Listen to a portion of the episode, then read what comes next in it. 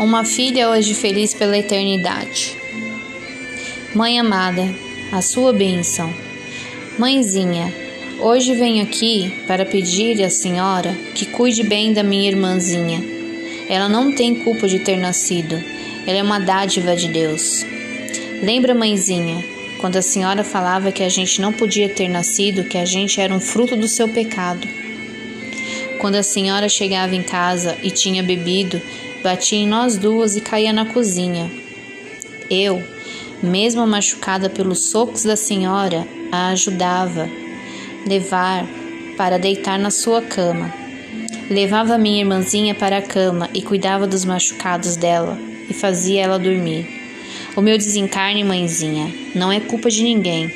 A senhora pedia a dona Sônia para olhar, eu e minha irmã, mas ela trancava a gente no banheiro de casa e ia embora beber. Eu saía pela janela para cuidar da minha irmã. Olhava no armário, só o que encontrava era um pouco de arroz. Eu pegava aquele resto de arroz e fazia para minha irmãzinha ter o que comer. Eu, com oito anos, a amava e amo muito a senhora, mesmo pelos maus tratos. A senhora falava, xingava, eu e minha irmãzinha de quatro anos. Doía na minha alma. Mas, mãezinha, aquele dia fatídico, tinha que limpar a casa que a senhora falou, que quando chegasse em casa queria a casa limpa.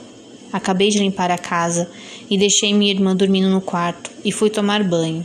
Para quando a senhora chegar, estávamos já limpinha. Depois que tomei o banho, fui para o quarto e chegando lá não encontrei a minha irmã. Fui procurar ela e estava na beira do poço, Lembra quando a senhora saiu e deixou aberto?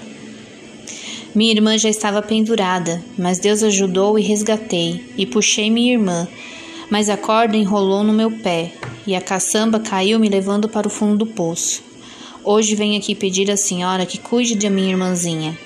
Não faça o que a senhora fez comigo. Te dou meu perdão, porque te amo muito, e a minha irmãzinha também. Feliz hoje aqui na minha nova casa. Karina de Souza.